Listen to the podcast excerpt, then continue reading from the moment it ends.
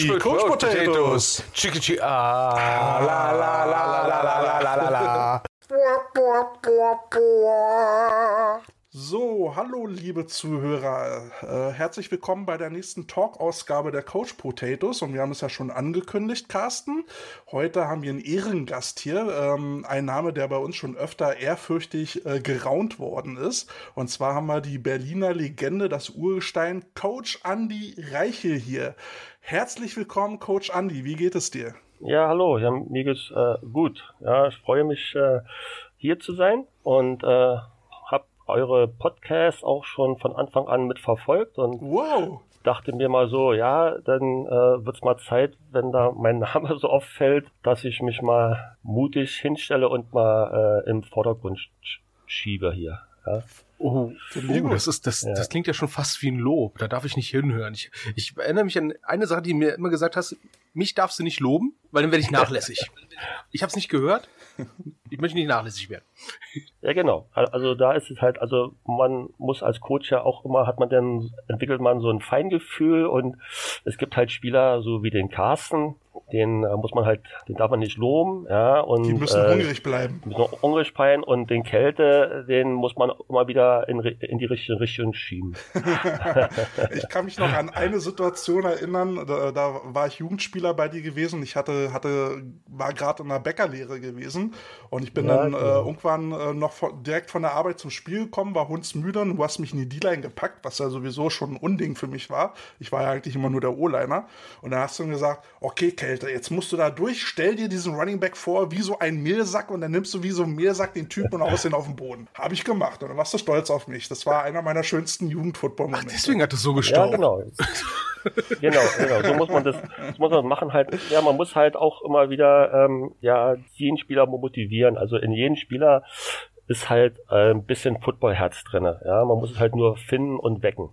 Und wie ich das schon mal gesagt habe, ich finde, das ist ähm, eins deiner größten Talente oder deine, deine Top-Eigenschaft so als Trainer. Du, du findest immer einen Weg, äh, jeden Spieler auf seine eigene Art zu motivieren und so die Liebe zum Football zu wecken. Und das, das finde ich ganz, ganz grandios. Ja, wenn, genau, wenn du erstmal diesen Virus äh, in dir hast, ja, dann, dann denke ich mal, dann, äh, dann bist du auch dabei und dann bleibst du auch dabei. Ja, wie man an uns sieht. Ich bin dann auch jetzt schon, ja, schon eine Menge Jahre dabei. Ja, wie lange eigentlich schon? Wie, wie, genau, wie lange? Also wie lange? Also ich habe angefangen ähm, 1983 äh, mit dem Football zu spielen bis 87 als Spieler bei den Adlern, ja, bei den Adlern halt in Berlin hier. Und ähm, dann 88 fing ich dann eigentlich meine Coaching-Karriere an, weil es äh, zu Hause ein bisschen langweilig wurde. Ja, man hat doch sich äh, an diese Trainingseinheiten, an diese Tage, wo man zum Training gegangen ist, halt gewöhnt. Ja, und dann fing ich halt 88 an, halt äh, bei den Spandau Bulldogs äh, kurzfristig da so machen daher kannte ich auch den äh, Roman Motzkos war dann damals da schon als Spieler bei den äh, Bulldogs. Ja, und danach äh, wurde ich dann praktisch äh, vom Vorstand der Adler äh, dann wieder zurückgeholt zu den Adlern, weil die 88 da äh, bei diesen äh, Euro-Bowl-Sache ähm, im, im Olympiastadion ein bisschen verkackt haben. Und da so fing an, das Team ein bisschen auseinander zu brechen. Und dann, ja, sollte ich eigentlich erst nur Linebacker-Coach machen und im Endeffekt wurde ich dann gleich 89 äh, Defense Coordinator. Ja. Und 89, das hatten wir ja gerade im Vorgespräch äh, schon mal eruiert, das war ja vor unserer Zeit, das äh, wussten wir gar nicht. Äh, 89 bis 91 warst du also ähm, Defense Coordinator der Adler und ja. hast dort Titel gewonnen. Genau, also drei deutsche Meistertitel als, äh, als Coach und einen Meistertitel als Spieler mit den Adlern und äh, waren dann ähm, im Euro Bowl Finale gegen äh, Amsterdam Crusaders, ich glaube, es war dann äh, 90 gewesen, äh, 91 gewesen oder 90 gewesen äh, und haben dann da ganz knapp verloren, ja, mit Madison und äh, ja, Roman Botzkos halt die ganzen alten Hauding halt, ja. Carsten ist voll seltsam, ne? wenn man so Stories aus einer Football-Zeit hört, äh, die man gar nicht selber mitgemacht hat. Ich meine, ich dachte, wir äh, schwelgen immer schon in alten Erinnerungen und jetzt kommen da so Geschichten von 90 rum. Äh, ist schon, ist schon Ja, das cool. sind so Jahreszahlen, da kann ich mich erinnern, da habe ich Fahrradfahren gelernt. Mehr oder weniger. Aber ich muss, ich muss ja. jetzt mal ein Kompliment loswerden, ähm, dass du damals äh, deutsche Meisterschaften gewonnen hast und sowas. Ähm, wir kennen andere Coaches aus der Zeit, die halten uns immer so selbstgemachte German Bowl Ringe immer ins Gesicht.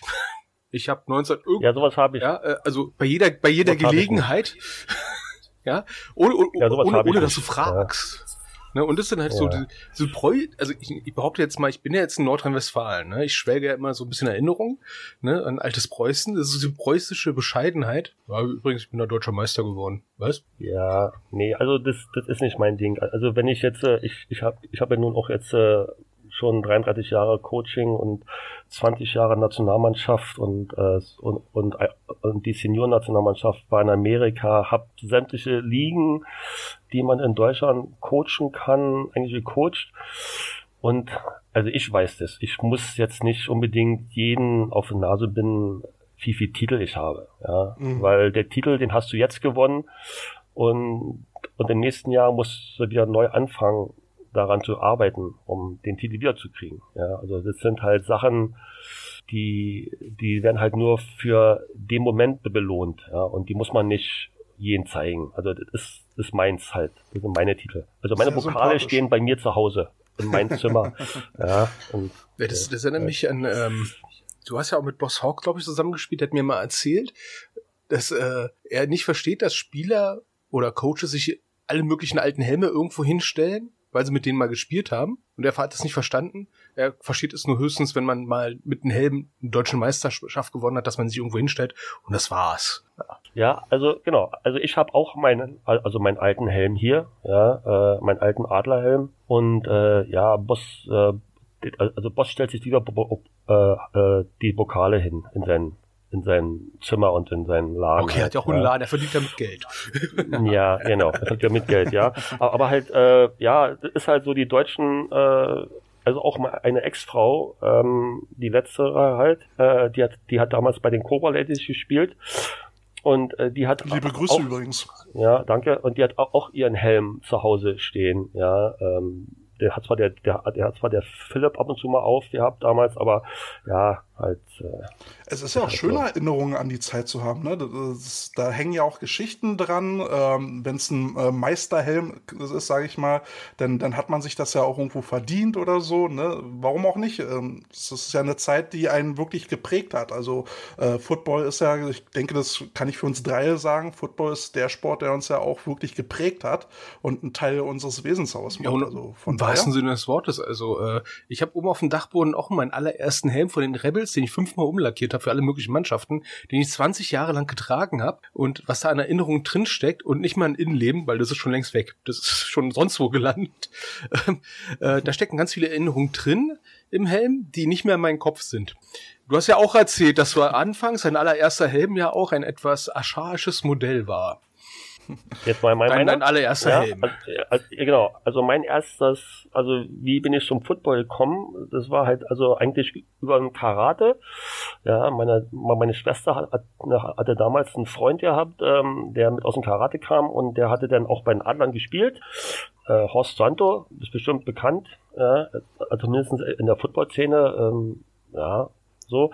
Und ähm, dann bin ich mit ins Wacker-Stadion gegangen und hab, dann haben wir da die Spieler angeguckt und dann dachte ich mir, okay, ja, gut, Karate ist jetzt vorbei, jetzt hast du da auch ein paar Sachen erreicht, was Neues, ja, und dann äh, bin ich zum Adlertraining gegangen und da war damals dann Christian Sörensen, der immer noch aktiv ist, jetzt im Verband. Genau, der arbeitet jetzt im Verband. Im Verband, ja. Mhm. genau. Und äh, Fritz Hobein und äh, Kester Lorenz, alles so alte Hauding aus der damaligen ersten Adlerzeit so. Und äh, die haben mir dann halt da so ein viel zu großes Pad gegeben und so ein Kelly-Helm, der innen drin so mit Lederriemen war, wie, wie so ein Bauhelm. Also nur Lederriemen, keine Luft drin. Nee, keine Luft drin, nur so, nur Lederriemen halt so auf dem Kopf. so eine Plastikschale, die da so festgehalten wurde. Und dann hieß es halt, okay, du bist jetzt hier Linebacker und äh, da sagte ich, okay, was muss ich machen? Und dann sagt er, ja, den mit dem Ball musst du tackeln.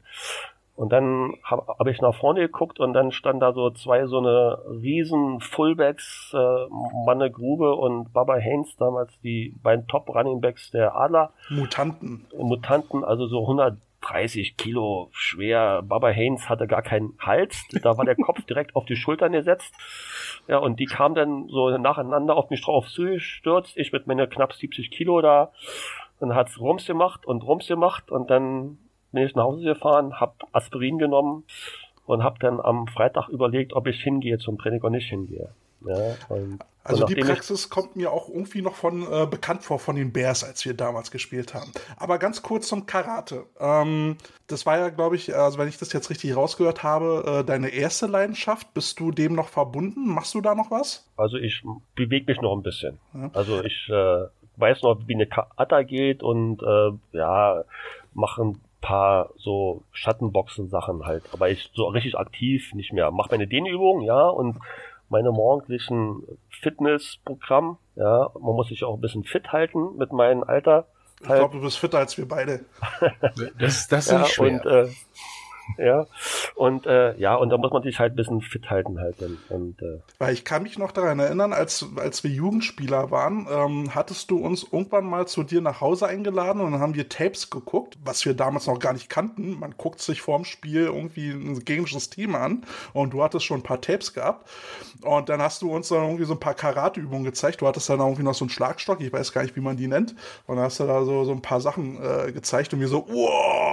Und ähm, im Nachhinein würde ich sagen, ich glaube, du bist der Chuck Norris des American Football. Also ich glaube, jetzt können wir auch an, anfangen, so eine, so eine äh, Andi Reichel-Witze zu erzählen. Ja. Wie viele ja. Liegestütze kann Andi Reichel? Also, also ja, also ja, äh, wo ich bei der Nazio war, äh, habe ich auch immer ähm, denn mit meinen, mit den Defense-Spielern haben wir denn so Spiele gemacht, so was denn so, ja, so Schattenboxen, so, äh, die hatten Helm auf, ich nicht und äh, dann wer trifft den Kopf am meisten? Ja, meistens hab ich gewonnen. Das war halt dann der große Lacher alles und so. Ja, also ich hab halt das Karate auch mit im Football genommen. Ja. Bis, genau, also, du hattest ja immer ja. so auch so ein bisschen immer den Transfer äh, ähm, äh, durchgeführt. Da würde ich gern schon den ersten Song raufpacken von Tenacious D mit dem Song Karate. So, und jetzt habe ich mal eine ganz provokante Frage. Im deutschen Regelwerk steht ja, Schlagtritt und Hebeltechniken sind verboten. Bist du daran schuld? Nein, nein, aber, aber halt, ähm, ähm, ich habe ähm, doch des Öfteren auch schon mal zugeschlagen, obwohl ich gar nicht so aussehe. Ich bin auch schon mal als äh, Trainer vom Platz geflogen, weil ich einen meiner Spieler verteidigt habe. Ja, damals äh, in der Radrennbahn Schöneberg. Das war ähm, gegen Ansbach. Gegen Ansbach hatten wir, oh nee, äh, äh ja, also gegen Ansbach äh, hatten wir auch äh, 84 in, in eine Playoffs eine, eine Schlägerei, wo dann das ganze Team mit im mit, mit im Dings war, mit im Kampf war und die Referees haben dann eine, drei, eine Dreiviertelstunde lang diskutiert, ob sie weiterspielen oder nicht weiterspielen. Und dann kam irgendwann kam dann, wo ich dann Coach war, kam dann die Ansbach Grizzlies dann hier nach Berlin und dann äh, hat äh, damals äh Spencer, der, der David Spencer, äh, der hat einen, einen, einen Pass abgefangen, ist dann zur Sideline gerannt und dann kam da so ein, ja, so ein richtiger großer schwarzer Linebacker mit Muskeln so groß wie meine Oberschenkel. Der kam dann noch angeflogen und wollte dann den David dann noch eine mitgeben an der Sideline. Und da habe ich mich dann dazwischen gestellt und habe so an sein Gitter so gefasst, so, ja.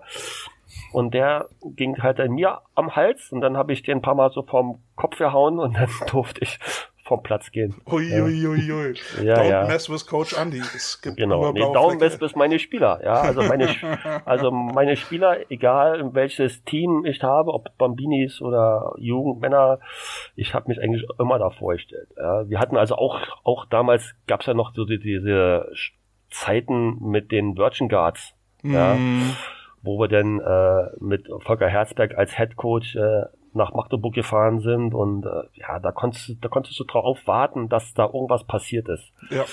Und dann hat man auch ein Beweisvideo halt von mir gehabt halt denn, wie ich denn auch mich da mit zweien rumprügel à la Karate-Kids mäßig da so, ja. Da packe ich schnell nochmal den zweiten Song drauf von Carl Douglas, Kung Fu Fighting. Okay, bevor ich es vergesse, ich habe auch noch eine japanische Band Baby Metal und dreimal raten, wie das Lied heißt. Karate. Einfach, ja. äh, jetzt, jetzt mal eine Frage. Ähm, ich habe ja auch mal koreanische Martial Arts gemacht, bevor ich mit Football angefangen habe und ein paar Handtechniken ja auch irgendwie noch mitbekommen und ein bisschen Aikido gehabt und Hapkido. Ähm, wie sehr äh, ist das vom Vorteil, wenn du solche, sag ich mal, ähm, ja, Grundtechniken drauf hast für Football? Ist das eine gute Idee? Ist, ist eine gute Idee. Also äh, egal ob jetzt Judo oder halt äh, Karate. Also der Vorteil ist erstmal, ja, du kennst deinen Körper, du weißt, wie dein Körper funktioniert und äh, jetzt äh, und du hast auch äh, keine Angst, in den Kontakt zu gehen. Weil ja schon, egal ob du jetzt praktisch äh, Muay Thai machst, Boxen oder irgendwas oder irgendein Kampfsport, ja, da ist ja schon dieser One-on-One-Kampf ja schon da und das ist ja im Football nur das Gleiche. Im Football hast du ja auch praktisch in der Line, ja, äh, ist eine One-on-One und Linebacker, Running Back und äh, die kämpfen alle und jeder versucht den anderen auf den Boden zu bringen. Ja, und ähm, ich denke, was halt immer auch schon von Vorteil ist bei, bei Kampfsport und Kampfkunst geht ja auch viel um Balance, Körperspannung. Ja. Ähm, das kann also schon gar nicht verkehrt sein. Und gerade gerade äh, im O-Line, D-Line-Bereich hast du ja auch viele Handfights. Ne? Also als genau. O-Line haben wir damals äh, äh, beigebracht bekommen, oder das habe ich dann auch beigebracht, äh, weil ich dann auch so Videos gesehen habe von Coaches, die Martial Arts in, in Football dann ähm, mal gezeigt haben, was man also übernehmen kann. Halt so Unterarmschläge, um eine Hand abzuwehren oder genau. sowas, kannst du als O-Line halt immer gebrauchen. Und von daher denke ich, äh, hat so ein gewisses Maß an Martial Arts auch im Football durchaus eine Berechtigung. Ja, ja. also ich habe also ich habe oft meinen Ellbogen eingesetzt äh, als Linebacker halt den Thailand aufzuhalten, aufzustoppen, also aufzubocken. Und ich habe ja auch immer so im Training erkläre ich immer halt jeden halt, du hast halt praktisch in einer Hand das Schild, also den Underarm-Shiver, ja, mhm. und das andere ist praktisch das Schwert, der praktisch dann auf das Pad drückt und schiebt und so. Die Analogie benutze ich heute auch noch, Coach. Ah, okay. Dann habe ich ja was äh, doch was Gutes gemacht, teilweise. Äh, definitiv. Ja. Also äh, ja. sind, sind viele Sachen vielleicht auch unterbewusst hängen geblieben. Ähm, ja. eine, an eine Szene kann ich mich noch sehr gut erinnern. Da war ich selber schon Coach gewesen. Ähm, und da musste ich bei den Cobras-Herren ähm, äh, überraschenderweise den äh, Posten des OC übernehmen. Da war ich auch noch ein bisschen überfordert damit. Und da waren wir in Cottbus gewesen und du bist, äh, warum auch immer, auch in Cottbus gewesen und dann hast du dir das Spiel angeguckt. Und ich war dann halt so ein bisschen überfordert. Wir haben dann auch in der Halbzeit zurückgelegen. Ich war schon so völlig fix, fix, und fertig. Und dann hast du gesagt, Gelte, komm mal ran hier. Dann habe ich mich zu dir auf die Tribüne gesetzt und dann hast du mir einen Ratschlag gegeben. Weil ich war als O-Liner äh, auf, ähm, auf Running Game fixiert. Und dann hast du ja. gesagt, du, Kälte, jetzt pass mal auf. Ne? Spiel mal jetzt hier eine Motion. Guck dir mal an, ob sie eine Man oder eine Zone spielen. Äh, und wenn sie eine Zone spielen, dann guck dahin, wo eine Lücke ist. Wenn sie eine Man spielen, guck, wer der Idiot ist und spiel dahin. Und das war ein völlig unaufgeregter Ratschlag. Es also gibt ja dann Leute, die, die erzählen dir dann 10.000 Tipps, die du jetzt alle gleichzeitig ja. machen sollst. Und du hast mir nur diesen einen unaufgeregten Ratschlag gegeben und es hat mir, hat mir geholfen, mich zu, wieder zu fokussieren und daran zu denken, was wichtig ist. Und das fand ich total cool. Das, das war einer so meiner prägendsten Momente mit dir. Ja, das, ja, das, ja, das habe ich ja auch gemacht äh, jetzt äh, mit dem Gary. Ja, ähm, also Gary ist ja mein ein Sohn, der ist der mhm. einzige von meinen Söhnen, der jetzt eigentlich noch aktiv im Football ist. Mit dem ich auch jetzt gerade zusammenarbeite. Das ist äh, eine wahre ja, Freude. Ja, genau. Ja, und ähm, den hatte ich also auch praktisch in Erkner halt den Tipp gegeben, dass er halt ein bisschen mehr Emotion reinbringen sollte und dass er auch mal gucken soll, seine Coverage und dass seine Spieler halt praktisch auch ein bisschen von ihm erwarten, als Coach mal ein bisschen paar Adjustments zu bekommen. Mhm. Ja, und nicht so, wie er das gelernt hat von den Coaches, mit denen er zusammengearbeitet hat, halt praktisch, äh, man macht vorher einen Gameplan und dann lässt man das ganze Spiel so überlaufen. Nee, ist so nicht. Man muss als Coach jederzeit adjusten. Ja, und man muss auch seine Sachen halt kennen. Und, und dann habe ich gehört, weil ich dann weg musste, dass sie dann in diesem Spiel gegen die Bears ähm, Männerteam dann äh, ganz knapp verloren haben. Ja? Mhm. Also äh, also er hat es auch zu Herzen genommen sich, ja. Und ich habe ihm auch gesagt, ja, wenn wir mal so ein bisschen Football-Talk machen wollen, was meistens dann so ist, wenn wir bei meinen Eltern sind, wenn dann so Boss mit da ist, also mein Schwager-Boss wollte halt. Ich, wollte ich noch fragen, wie das denn so ist, wenn die ganze ja. Familie zusammenkommt und dann nur über Football geredet wird. Ja, da wird, also, also mein Vater mag das eigentlich nicht, der Opa, ja, der ist da immer sehr, sehr launisch und pissig halt, aber halt, ja, äh, mein Schwager und Boss und Gary äh, und Dennis, wenn er da ist, also mein mittlerer Sohn Dennis halt, ähm, dann wird auch über Football gesprochen. Ja, also wir lassen uns da auch nichts nichts jetzt verbieten. Ja, und mein Stiefsohn Dennis Zimmermann, ja, der ist ja auch nur ein Footballspieler geworden. Ja, ja, also, ja. ja der ist ja auch nur ein erfolgreicher Quarterback gewesen. Ja, ja mit dem sind, haben wir auch in der Jugend zusammengespielt. Ja, genau, genau. Mhm. Und alles sind, also alle Jungs, die ich hatte, jetzt praktisch von meinen Kindern, jetzt bis der letzte, der Philipp, der ist jetzt 13, der hat nur Flag Football gespielt bei den Bulldogs, weil wir auf dem Dorf gewohnt haben und dann, äh, als er in die Schule gekommen ist, war halt auch äh, Football nicht mehr, nicht mehr so nah. Ja? Mhm. Und deswegen hat er dann leider mit Football aufhören wollen, müssen und er hat mir erzählt, wenn er 16 ist, äh, will er dann bei den Bears spielen. Cool. Bei, bei, bei, mir halt unter mir. Ach, der so. Kreis schließt ja, sich. Habe ich schön.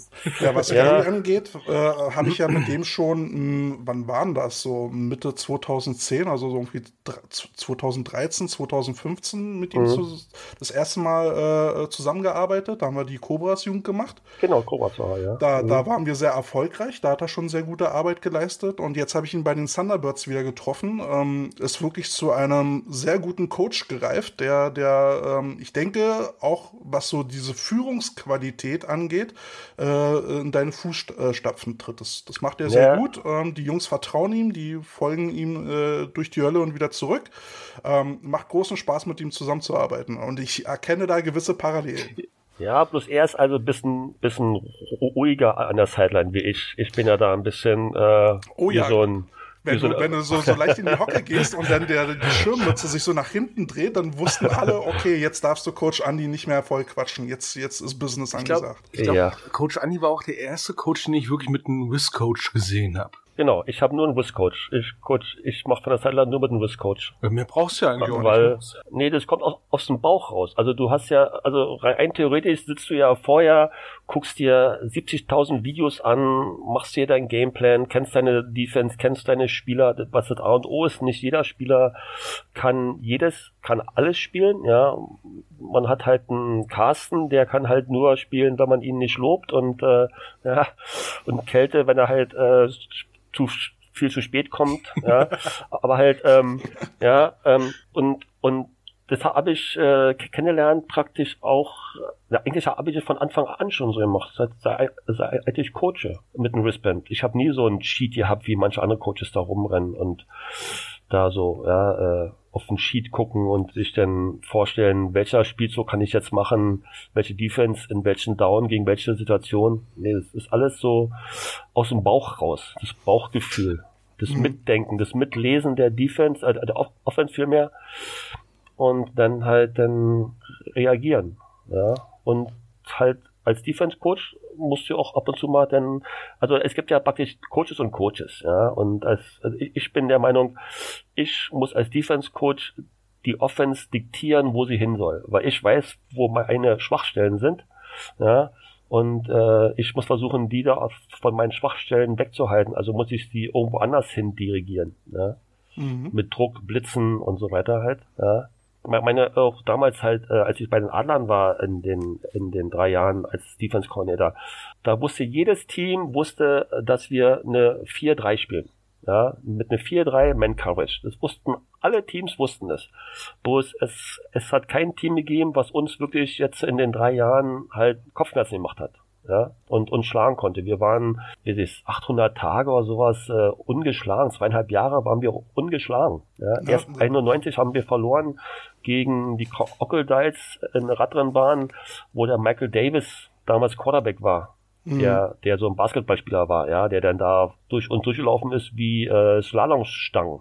Ja. Aber da sieht man halt, ne? Der Gegner kann ja ruhig wissen, was man spielt, dann muss er erstmal was dagegen tun. Wenn, wenn genau. du deine Plays exzellent ablieferst, ähm, muss der Gegner erstmal was dagegen genau. tun. Genau, und das ist, genau, Entschuldigung. Und das ist das, war, als ich ja drüben, wo ich äh, in Amerika war. Ah, da wollte ich auch gleich hin, genau. Äh, ja, äh, also, wo ich äh, 90, 91 äh, hatte ich die Möglichkeit, also ich war damals bei den Amerikanern hier auf dem Flughafen Tempelhof als, äh, als deutscher Angestellter und hatte da halt ein paar Leute kennengelernt und unter anderem war da auch einer gewesen, Coach Buck, Ewart, ja, mit dem habe ich auch dann mal zusammen Coach eine Zeit lang.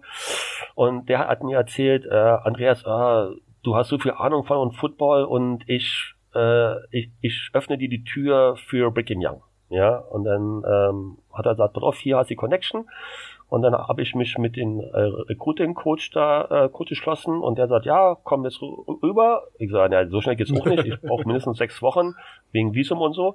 Und dann sind wir praktisch mit meiner Familie, also mit meiner ersten Frau, mit Gary und mit Dennis, der war gerade halt äh, ein Dreivierteljahr alt und ein halbes Jahr alt, der hätte noch gar nicht fliegen dürfen eigentlich. Aber der war halt so klein, dass er halt dann doch reingeschmuggelt haben im Flieger. Hat ins Handgepäck gepasst. Ja, genau. Und dann äh, sind wir halt nach Amerika geflogen und meine Frau Frau, also nach Utah, und meine erste Frau, die war halt starke Raucherin und äh, konnte kein Wort Englisch.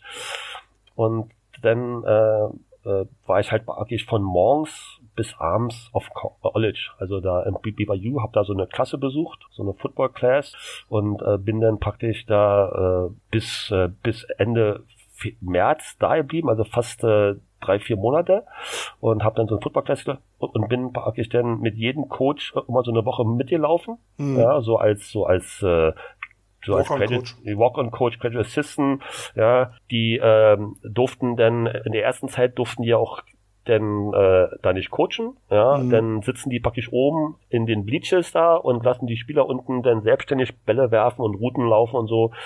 Und dann äh, mal so zwischen Tür und Angel wird dann mal so ein Tipp gegeben, ja, dein Backpedal ist zu hoch, ein bisschen Troppen und so weiter hier. Und dann machen sie also viel Conditioning Coaches, da war ich mit dabei bei den Condition Coaches, ja.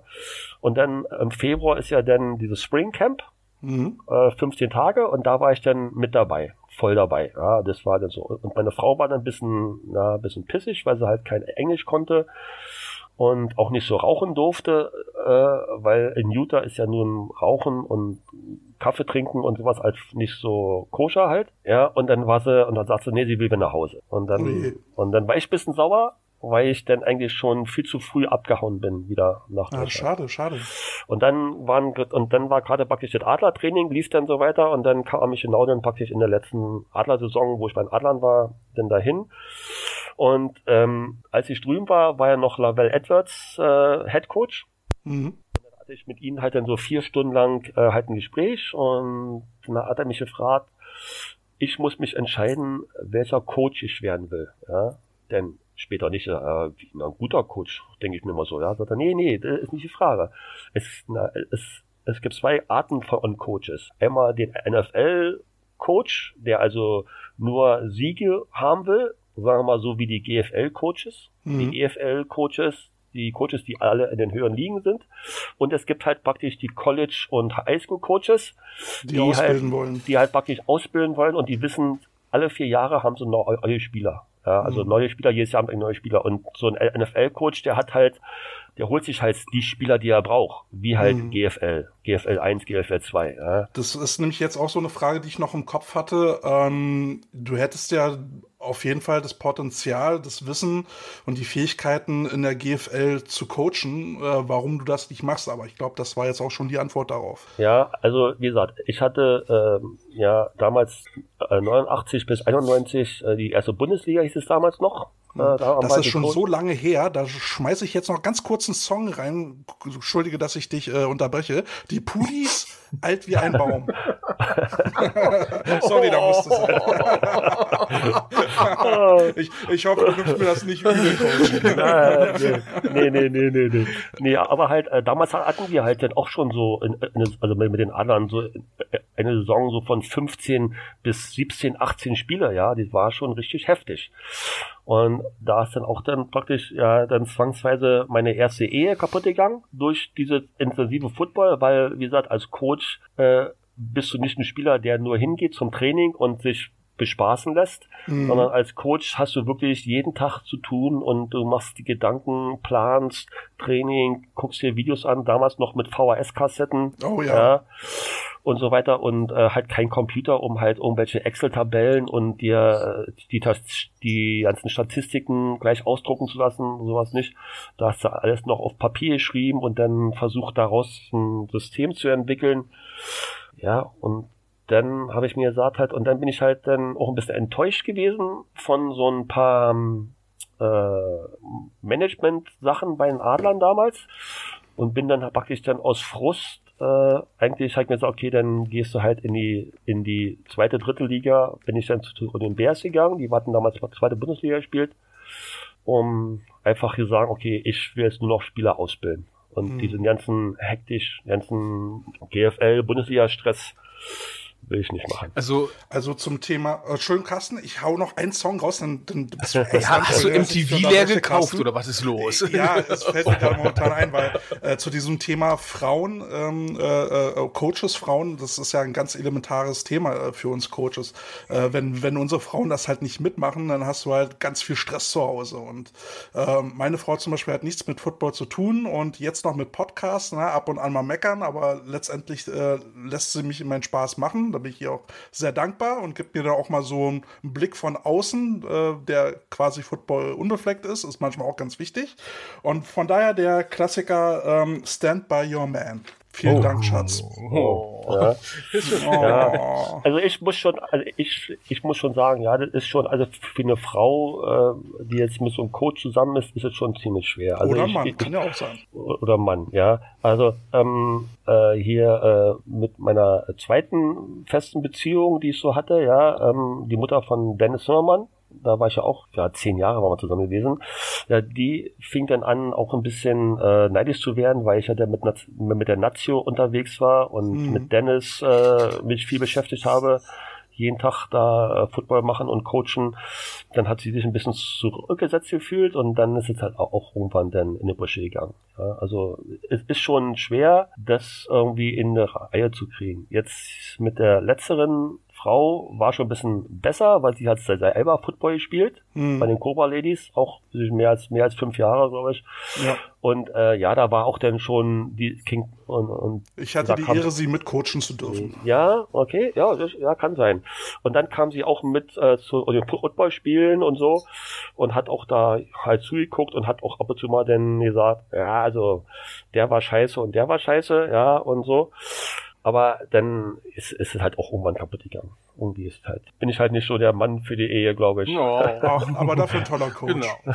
ja, da gebe ich mir aber, Mühe. aber jetzt ja, war es ja schon mal so ein ja. Unterschied, klar. Ähm, Keto und ich hatten ja irgendwie in einem der ersten Podcasts ja schon mal so erzählt, dass wir in der Jugend das, äh, bevor du da warst, äh, Trainingseinheiten hatten, wo wir erstmal 18 Runden um Platz laufen mussten, bis die Coaches sich mal überlegt haben, was wir machen Geil, dürfen Stamm. und sowas, ja. Ähm, und du erzählst ja im Prinzip schon, dass, dass schon in den 80ern dir überlegt hast, was mache ich eigentlich beim nächsten Training?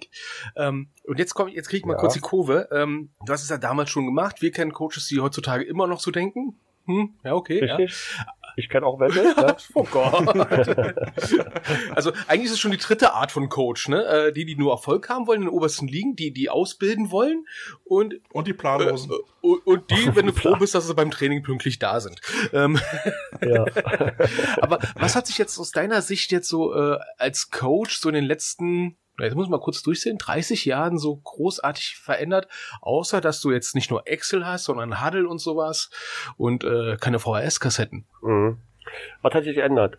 Okay, also äh, zum Beispiel, als ich anfing, Football zu spielen in den 80er Jahren, ja, war es so gewesen, da hat dir keiner gesagt, wie du tackelst, also wie du tackeln sollst, wie den Kopf im Nacken und äh, Schulter, Rücken gerade und sowas. Also, da haben sie nur gesagt, hier, das ist der Mann, der musste rein und fertig. Da gab's, deswegen haben die Leute auch damals nie so lange Football gespielt, weil sie einfach kaputte Knochen hatten. Mhm. Also mein Tackle-Training, ihr werdet jetzt lachen, ja, war halt äh, mit den Adlern, da waren dann so eine Bäume und dann,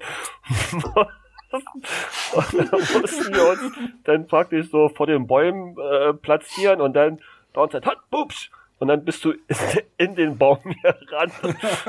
und dann hat er da auf die Schulter geknacht, geknallt. Und das, äh, und hab ich mir gesagt, so als Karateka, das kann doch nicht sehr ernst sein, oder so, ja.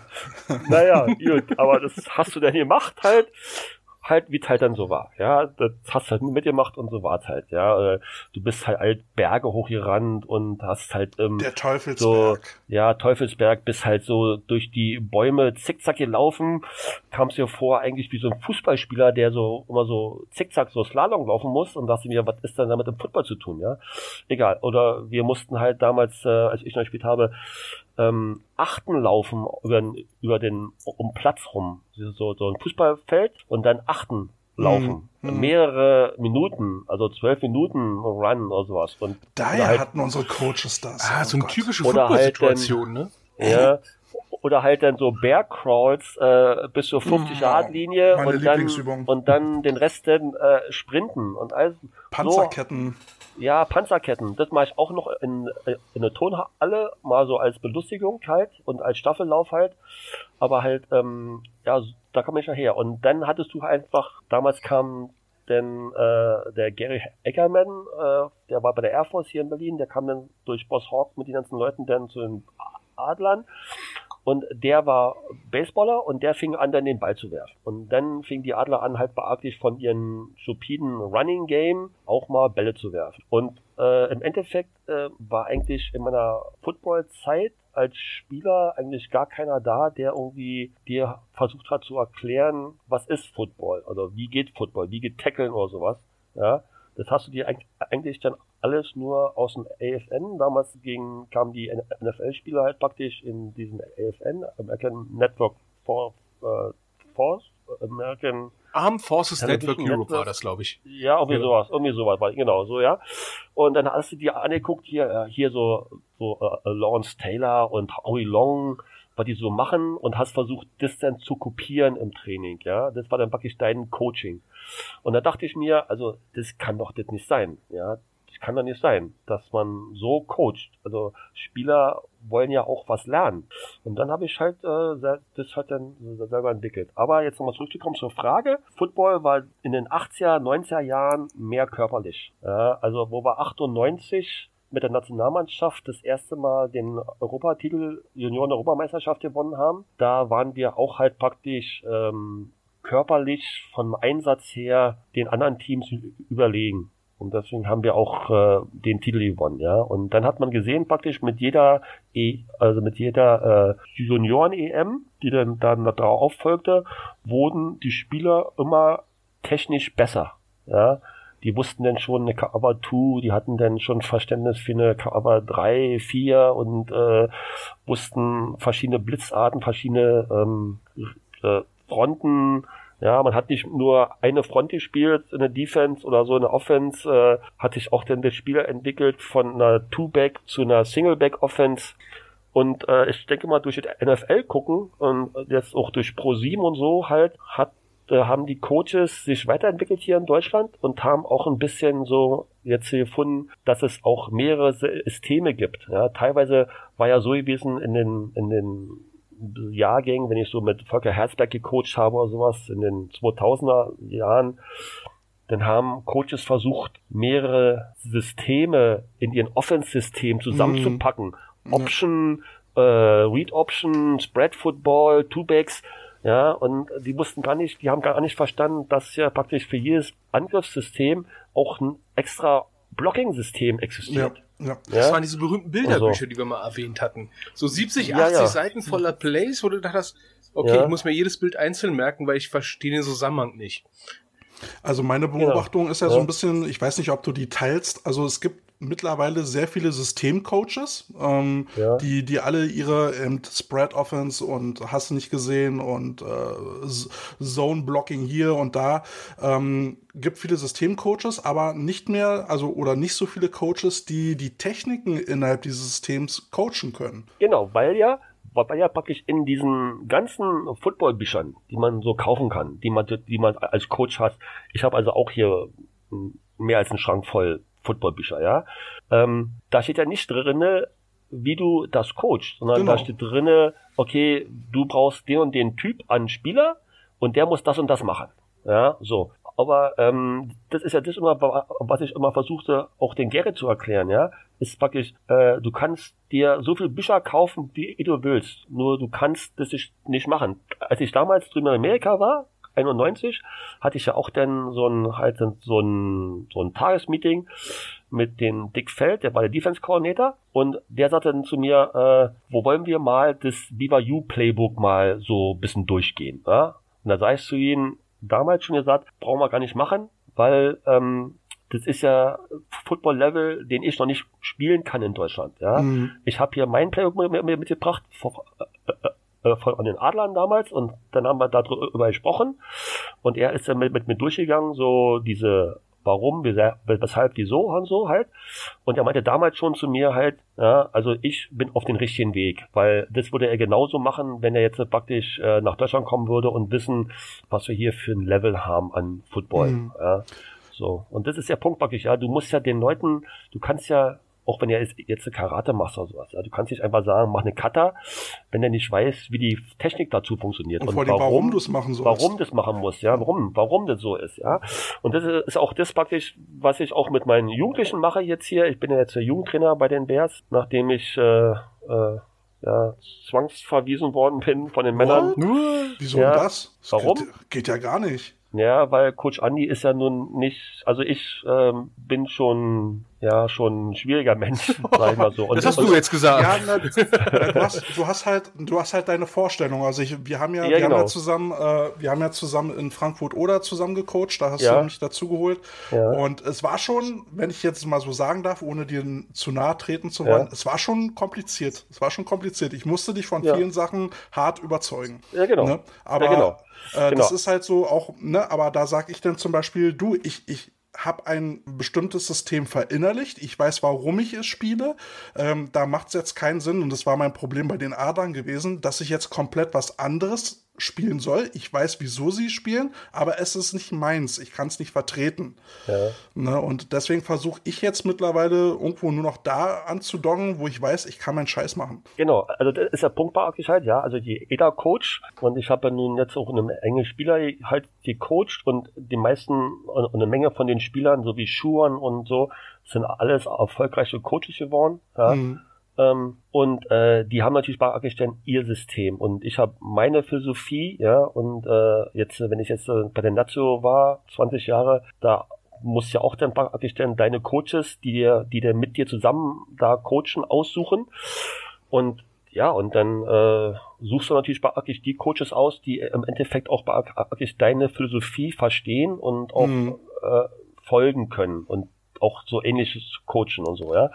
Aber nichtsdestotrotz halt ähm, ist es schon wichtig, dass man die Spieler halt praktisch coacht. Also warum, warum ich jetzt weg bin von, von den Männern, ist halt, ja, äh, damals Bernd Gottschalk sagte damals mhm. um mir, äh, ich bin kein äh, äh, Politik-Coach. Ja, also ich äh, kümmere mich nicht um irgendwelche, po um irgendwelche Politiken. Ja, wenn ich jetzt mhm. äh, praktisch sage zu einem mit zehn, ja, dass er nicht in meiner Teamsrolle zu sein hat, weil ich den da nicht haben will, dann ist es so. Ja, ja. Und dann stehe ich auch da voll dahinter. Und dann gab's halt bei den Bears halt so ein bisschen Bambuse, weil warum vergraue ich jetzt hier den Sponsor oder den Mäzen, der hier Geld gibt. Du warst so bequem. Ich war halt, ja, ich war halt so bequem und dann haben sie mich halt praktisch, äh, der, der Mäzen hat gesagt, okay, entweder er geht oder ich gehe. Und dann haben sie mich halt praktisch dann in die Jugend manövriert. Also lieber Coach, ne, wenn du noch Alternativen suchst, das bleibt jetzt hier unter uns, ne, was im Podcast besprochen wird, bleibt im Podcast. Also wenn du da noch mal Ambitionen hast, ein Männerteam zu coachen, ich hätte da eine Alternative für dich. Ja, ich weiß, aber ich, ich, äh, wie gesagt, ich habe früher immer ganz schnell zugesagt. Zu wir reden, anderen, wenn wir reden. Genau, genau. Ja, ganz, ganz schnell zugesagt zu irgendwelchen Coaching-Angeboten und ähm, dann bin ich meistens äh, ja dann von Regen in Tau aufgekommen. Aber deswegen sage ich mir immer halt, ich warte ab, ich mache jetzt praktisch mein mein Projekt zu Ende und dann gucke ich weiter. Also äh, das rennt ja alles nicht weg. Das ist ja nicht so aus dem aus weg weg und da kann, weg. Da ja. kann man gleich den Bogen zur nächsten äh, Frage äh, stellen. Ich ganz kurz. Was, was ja? Andi gerade so schön erzählt, das kenne ich aus Survival-Trainings und sowas, ne? Du guckst dir erst die Situation an, analysierst sie, dann immer improvisierst du eine Lösung. Ist ja beim Training genauso, hast ja gerade gesagt. Ähm, es gibt ja Systemcoaches, die haben ihr System, das wird so gespielt, Punkt aus. Und das ganze Team sagt sich, äh, ja, cool, äh, wir haben nur vier Defense-Liner, wie wollen wir eine Fünferline spielen? Geht ja gar nicht. Ja? Äh, das heißt, du musst es adaptieren und dann kannst du das alles überkommen, dann, äh, dann, dann kannst du dein Problem komplett lösen. Und so, so ein Coach bist du und so, so haben wir es ja auch gelernt.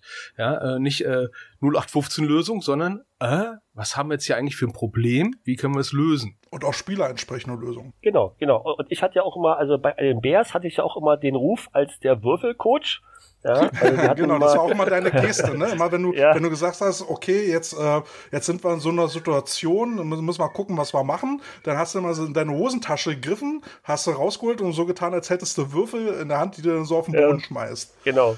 Genau, und so, und so ist aber, ja, du stehst halt dann vor der Situation und dann äh, brauchst du unbedingt irgendeine Fünferlinie, weil die dir den, den Arsch hochlaufen, ja, und du den nicht stoppen kannst mit deinem Personal. Ja, und dann, dann fängst du halt an, äh, dein, äh, dein Material an Spielern, was du da hast, an Talenten zu, zu siehst, äh, zu sichten und dann auch versuchen einzusetzen, so wie die Qualitäten halt sind. Ja. Mhm. Und das ist halt das Problem, was halt die meisten anderen Coaches nicht machen. Die bleiben halt praktisch stur in ihre, in ihrem System ja, und verpassen dann eigentlich den Zeitpunkt des Adjusten. Ja, und das ist ähm. der Defense-Coach ja immer, ähm, also ich mache ja auch sehr viel Scouting, ich liebe so eine Offense-Coaches, die ihren Stiefel runterfahren. Das macht das Analysieren ja schön einfach, weil dann suchst du ja immer nur, äh, wie hast du es schon gesagt, den Idioten auf dem Feld, das ist dann meistens der Quarterback oder irgendjemand anders und guckst dir einfach mal an das Gesamtbild. Das war ja früher, glaube ich, in VHS-Kassette ein bisschen schwieriger, jetzt mit Computer ist ja total cool, kannst du verschiedene Videos nebeneinander packen und sagen, ah, ah, wenn der Receiver dort und dort steht, dann laufen die nicht da lang, weil der absolut scheiße blockt und so ein Scheißdreck. Das ist ja total genau. genial eigentlich. Genau, das ist, genau, und das ist halt diese feine Arbeit, die hatte ich, also ich hatte es damals drüben in BYU halt gelernt. Das war auch so ein, ein Schwerpunkt, halt praktisch Videos zu analysieren und zu machen. Meine erste Aufgabe, die ich dann hatte, nachdem ich aus der Klasse da raus war, war gewesen, praktisch dann eine Woche lang äh, äh, Recruiting-Tapes anzugucken. Ja, auch noch mit VHS, aber dann mit so einem mit so einem Zeitmotor drinne. Die hatten so eine 100.000 Dollar Anlage, die dann so so so, so dann vorgespult hat auf bestimmten Zeitfenster auf dem Video. Und dann hast du einen Zettel gekriegt, Nummer 66, linker Offense Tackle. Und den musstest du dann praktisch im Spiel bewerten und angucken und analysieren. Ja, und dann hast du da sechs Stunden lang saß ich da vor diesen Dingern und hab dann da Videos, Videos angeguckt. Und, und, da, ja. und da merkst du selbst bei den Level erkannst, erkennst du den Tendenzen, je nachdem, wo der Hintern sitzt. Oh, ja. das wird ein Pass. Ah. Ja, ja, man, man, man entwickelt da so ein bisschen Blick drauf, ja. Und mhm. das ist ja dann das Gute, wenn du jetzt praktisch jetzt, ähm, wie ich jetzt praktisch so in den verschiedenen Levels halt die Coach hast, ganz oben und gehst dann immer tiefer so Richtung äh, dritte Liga, vierte Liga, Jugend, ja, dann kommst du noch Bambini, Flag Football, Damen Football noch mal, mal mit rein, dass du dann als Coach dann draußen stehst und sagst, Mensch, ich sehe jetzt schon, was die vorhaben. Mhm. Ja? Weißt ja. Und, so, ja. und nach dieser, nach diesem ganzen Werdegang, nach 30 Jahren Football, wann kommt die Rente? Wann? Welche Rente? Die, die arbeitstechnische Rente? oder? Na, für uns, für uns interessant natürlich die Footballrente. Die Football Weil wenn du Arbeitsrente hast, hast du ja genug Zeit für Football. Ja, die Footballrente ist, äh, ich, ich habe selber schon drüber nachgedacht, des Öfteren mal, ähm, wann denn eigentlich Schluss ist. Und eigentlich habe ich mir gesagt, solange ich noch Spaß daran habe, also ja, es gibt ja auch Coaches, die gehen nur coachen, weil sie da eine Mark 50 kriegen. Ja, Oder sich verpflichtet fühlen. Weil sie verpflichtet fühlen, aber ich gehe eigentlich coachen, weil es mir verpflichtet den Team gegenüber und weil es mir auch wirklich Spaß macht. Mhm. Und solange es mir Spaß macht und ich äh, die Zeit dafür schaffe aufzuwenden, ja, ist es ja. Und bei den Bears ist meine, ist meine, meine Tendenz halt so, dass ich halt so viel einsetze, wie ich halt Lust habe. Also ich mhm. hab, also ich krieg da keine Tausende von Euros. Ja, das ist da halt äh, mehr so ein äh, Partnergeschenk zu Markus Döbler ja, den, mit denen ich auch schon seit 92 zu Ende zusammen gemacht habe, auch so Sachen. Und äh, ist eigentlich mehr so ein Freundschaftsdienst halt, ja, so, ähm, Schöne Grüße ja. an Döbler. An the Cannonball, ja. oh mein Gott. An the Cannonball, ja. Alte Bears, die, mhm. ja, man muss natürlich auch, man muss natürlich wirklich auch ein bisschen so die Historik jetzt aus Berlin kennen. Äh, waren die Bears ja noch vor den Rebels da. Also ja. nach den Adlern kam ja dann 85 die Bears. Genau. Und dann, und dann 87 haben sich dann erst die Rebels aus der zweiten Männermannschaft der Adler entwickelt. Also gehören die Bears eigentlich schon mit zu den Urgesteinen äh, in Berliner Footballszene halt. Ja, kann ja. man schon sagen, so ein bisschen so ein Traditionsverein fast. Ja, also wie gesagt, ähm, ich sage immer, es gibt äh, jetzt äh, in den ganzen 33 Jahren, die ich Coach habe, gibt es äh, zwei Teams, wo ich mich am wohlsten gefühlt habe. Ja, das sind die Bears und die Frankfurt oder Redcocks. Ja. ja, die Redcocks waren, als wir beide da waren, schon sehr, sehr spezielles Team. Da gab es ja schon so eine gewisse, wirklich so, so ein Team-Feeling, was, was ganz besonders war. Die Offense zum Beispiel, die hat ja zusammen geklickt, funktioniert. Das, das war ja ein Träumchen. Ja, das war auch, auch der Vorteil bei Akisch, weil ja nur in Frankfurt oder ja nun auch links, rechts rum nichts anderes war als die mhm. Frankfurt oder Redcocks. Ja. Und die kannten sich alle von ihren Sportschulen und von überall her und, äh, und die Berliner, die dann runtergekommen sind, die kamen auch alle aus dem Osten. Also es waren also kaum, kaum Bessis, weil da waren ja so Bullet-Spieler, ne? Also ja, die Bullet-Spieler. Genau, äh, Bullet-Spieler. Und äh, da war halt schon, schon mit die Connection Osten war schon da. Bis auf ja. also Ali Philipp war ja auch ein, mhm. eigentlich aus Cottbus kommt er ja, ja, also auch ein Ostspieler, also ich denke mal, so dieses Ostfeeling, wir sind eins, mhm. ist da mehr. Und das habe ich auch da gespürt, ja. Die sind halt, die waren halt anders als die Rebels oder anders als ja. die Bulldogs, weißt du? Ah, diese Fahrerei, das war ja dann auch ein Grund, warum ich aufgehört habe, weil es mit dieser Fahrerei nicht funktioniert hat und der Vorstand dann einen auch noch um das Geld gebracht hat. Das war schon. Ja, ja, aber das war auch eine Sache halt, das war auch dann so ein, so ein Knackpunkt, wo ich dann da weggegangen bin, weil meine letzte Frau, also Christina, auch dann ein bisschen dann mit da halt gezählt hat. Ich war mhm. fünf Jahre lang in Frankfurt, fünf mhm. Jahre, weißt du, und mhm. hat gesagt, ich musste immer von Mühlenbeck bis nach Frankfurt oder mit der Bahn, mit dem Zug mhm. fahren. Das war, ich war um vier raus und war erst nachts um halb eins wieder zu Hause und dann, und dann gleich wieder ab und dann arbeiten ja. gehen. Und das ja. war dann schon knochenhart. Das war schon eine harte Zeit. Ja, das können ja. sich die Leute, die jetzt, sag ich mal, hier in Nordrhein-Westfalen zuhören, sich ja gar nicht vorstellen, weil hier hast du ja innerhalb von einer halben Stunde irgendwie drei, vier, fünf Teams in der Umgebung. Äh, Berlin ist natürlich ein bisschen krasser. Ja, da ist alles in einer Stadt. Nur um Berlin herum ist ja gar nichts. Ähm, da fällt mir keiner. Ich glaube, ich glaube, ich habe doch ein Lied. Und oh. zwar ähm, von Moment, jetzt muss ich ganz mal kurz nachgucken. Das Lied Brandenburg, Kälte, kennst du da?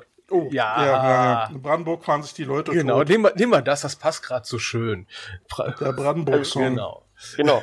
Und dann habe ich auch noch einen Song, damit ich auch mal irgendwann mal einen Song ja, loswerde hier. Ja, ja, hier äh, von Maroon 5 äh, Memories, ja, in den alten Memories-Schwelgen hier. Ja. Habe ich mir notiert. Apropos so. Memories. Du hast ja gerade erzählt, uh. Bears. Ähm, FLE, wie war denn da so ja. die Erfahrung damals? FLE. Football also League ich, Europe. Also Football League Europe, ja, also das ist eine, das war eine Geschichte, die der um, ähm, Alex äh, äh, Gärten, äh, Gernert, Alex Gernert äh, instruiert hat, der mit den Hamburg Silver Eagles hießen die damals, äh, dann wurden die dann zu den Blue Devils halt und der kam auf die Idee halt praktisch Football äh, in einer eigenen Liga zu vermarkten. Ja, was auch, äh, weil der, weil der kam wohl auch irgendwie aus dem Marketing, der war irgendwie so Marketing-Manager-mäßig irgendwas unterwegs und hatte dann auch so mit Apex einen Generalvertrag gehabt. Die ganzen Teams wurden dann von Apex. Oh ja, die legendären Apex-Jacken, die wir ja, bei den Bears hatten. Ja, die wurden dann so ausgestattet von den Sachen halt. Und da wurde halt praktisch denn, da kam halt die Idee, äh, so in Städten wie Hamburg, Berlin, München, Frankfurt, die Gamblers waren es und in München waren die Thunder und dann äh, Blue Devils und dann die Bears und dann halt Stockholm Vikings, Helsinki Roosters, London Monarchs, glaube ich, hießen die irgendwie so. Mhm. Vielleicht in der Wissen, mir so. Und dann ja, war, doch, ich glaube, es waren die äh, London ja. Monarchs. Und dann gab es noch die Amsterdam Crusaders. Irgendwie so waren halt so ein paar Teams zusammengepackt. Und da war dann auch die Idee, wir sind eigentlich, dass Berlin sollte eigentlich denn so äh, aus den Teams Adler, Rebels und Bears damals so die besten Spieler zusammen in ein Team machen. Und der Apfel Gernert wollte unbedingt, dass Berlin als Berlin Bear, Berlin Bears halt praktisch, weil passt zu der Stadt halt, mhm. so halt ist. Und ja, und dann kam irgendwann, kam dann natürlich wieder so der AVD ins Spiel und hat festgestellt, ups, da entwickelt sich ja irgendwas äh, Konkurrenzmäßiges, das ah, geht ja gar nicht. Spiel, ja, das geht ja gar nicht hier so. Und hat dann praktisch gesagt, also, also alle Spieler, die in der FLE spielen, dürfen dann nie mehr, nicht mehr in der, im, im AVD spielen. ja.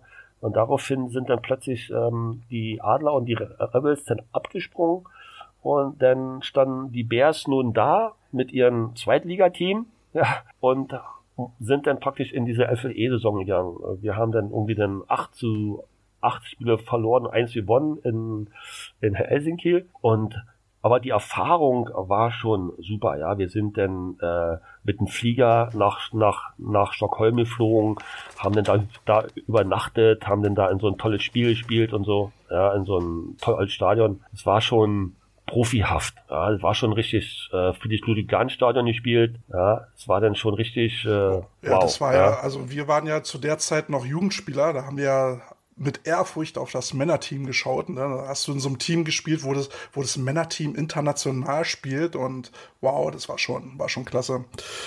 Ähm, Andi, jetzt hattest du auch noch so ein paar Themen mitgebracht, die dir so ein bisschen ähm, wichtig sind. Die wollen wir natürlich nicht äh, außen vor lassen. Ähm, unter anderem ging es hierbei äh, um die Jugendarbeit im Osten, beziehungsweise darum, dass es für, für Kids, die, die aus der Ostregion kommen, schwieriger ist, ins Nazio-Team zu kommen.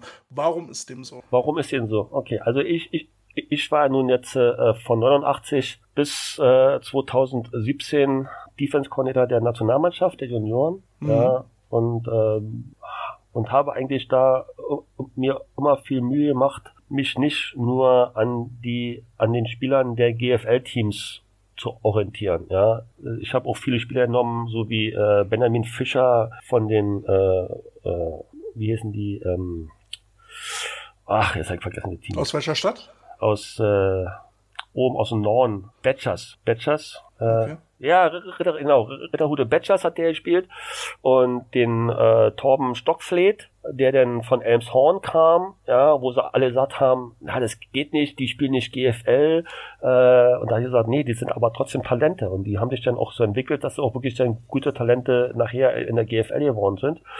Und ich, ich habe auch Spieler genommen von äh, von den Falken, nee, von alle Falkens, mhm. ja, und so. Aber halt praktisch, warum die Spieler aus dem Osten, da gibt's auch genug Talente, man kann ja jetzt sehen hier den Robert, äh, Paul Rubel, der jetzt in Amerika ist, von den Frankfurt Redcocks, mhm. da ist einer drüben in Amerika gegangen, ähm, weil einfach die Coaches, die sich da bei der Nazio so sind, die haben alle nur äh, die GFL-Teams im Sinn, im Kopf. Ja. ja. Und die Spieler aus dem Osten, denen ist einfach auch der Weg, also, also A, der Weg viel zu weit. Wenn du jetzt praktisch davon ausgehst, ein Spieler, der aus Frankfurt oder bis nach äh, Köln oder Frankfurt kommen muss zum Tryout, ja, ähm, ist natürlich schon extrem. Ja. Also das heißt im Umkehrschluss, es gibt keine Tryout-Camps im, im Osten der Republik. Genau, genau, genau. Also und ich hatte dann ähm, auch irgendwann dann mal die Idee gehabt, dass man praktisch so eine regionalen Camps macht. Also praktisch, dass jetzt der Landestrainer der Verbände, des, des, des Verbands praktisch sagt, okay, ich mache jetzt praktisch hier so ein, ein regionales Camp, mhm. lade äh, praktisch den Offense- und Defense-Coordinator oder noch einen anderen Coach ein von der Nazio, die praktisch nur kommen, um zu gucken. Und die Coaches dieses, dieses Camps äh, machen halt praktisch dann da dieses, diesen Tryout halt, dieses, dieses Camp halt, ja. Mhm. Ähm, das hatten wir gehabt und ähm, da durften auch dann ein paar Spieler denn sich dann bei der Nationalmannschaft vorstellen. Ein paar sind genommen worden, 2014, äh, 2017 und so, aber halt, es hat sich dann nicht durchgesetzt, weil einfach, äh, ja, der AVD da nicht mehr mitgespielt hat, ja. Also praktisch die ganze Sache ist praktisch jetzt, äh, auch wenn du jetzt praktisch guckst, äh, in der Jugendauswahl, also die Jugendauswahl äh, Berlin-Brandenburg. Ja? Mhm. Okay, wir haben jetzt, äh, ich war auch Landestrainer gewesen und auch der Headcoach gewesen, mal 97 und auch äh, 2016 oder 14 war ich der Landestrainer der B-Auswahl. Ja, ähm, und normalerweise besteht die Jugendauswahl eigentlich nur im großen Teil aus Adler und Rebels. Und, und Rebelspielern. Ja. Und dann ein paar Quotenspieler, ja, die dann halt praktisch gemäß der Satzung des AVBB halt praktisch sollen Spieler aus Teams, die im Verband sind, mindestens zwei Spieler vertreten sein. Ja, das waren dann so. eher so politische Entscheidungen, warum gewisse Spieler genau, denn da genau, waren. Genau, genau, genau, politische Spieler so. Und Und, äh, und Spieler jetzt, jetzt praktisch jetzt aus Eberswalde oder aus Frankfurt oder, ja, die äh, kommen doch nicht mal in der Woche jetzt äh, für so eine Stunde Training nach Berlin gefahren. Genau, das ist ja nämlich das Problem. Die mussten jedes Mal nach Berlin und diese, diese äh, Camps oder dieses Training hat ja wirklich dann nur, wann waren das, im Oktober oder was? Ja, ja. Oder schon äh, äh, Im September, ja, im September, Oktober, ja. Genau, September, und dafür mussten die dann fürs Training jedes Mal ähm, aus kommen. ihrem Ort nach Berlin fahren, was ja genau. total schwachsinnig ist. Ja, ja, und das war einfach praktisch dann, äh, am Anfang ging es noch, manchmal hast, hast du irgendwelche äh, offiziellen die dann sagen, ja, wir fahren da runter, ab ins Auto rein und dann kommen sie aus Frankfurt an, anderthalb Stunden runtergefahren, machen Training und dann wieder nach Hause fahren, bloß dann natürlich die Eltern auch, das ist natürlich dann Stunden, ja. die Kids weg sind, ja, ja, und so. Und das mit und, Schule und, und ja, Lehre, Schule das ist ja nicht vereinbar. Das geht alles nicht. Und deswegen ähm, ist das ganze Konzept halt dieser Jugendauswahl, muss man überdenken mhm. halt in Berlin, ja. Und auch praktisch diese, damals wurde dann irgendwann dann die, dieses Länderturnier von U19 auf U17 runtergeschoben, weil man der mhm. Meinung war, jetzt sieht man halt praktisch bei den Turnieren mehr, mehr Talente für die Nationalmannschaft.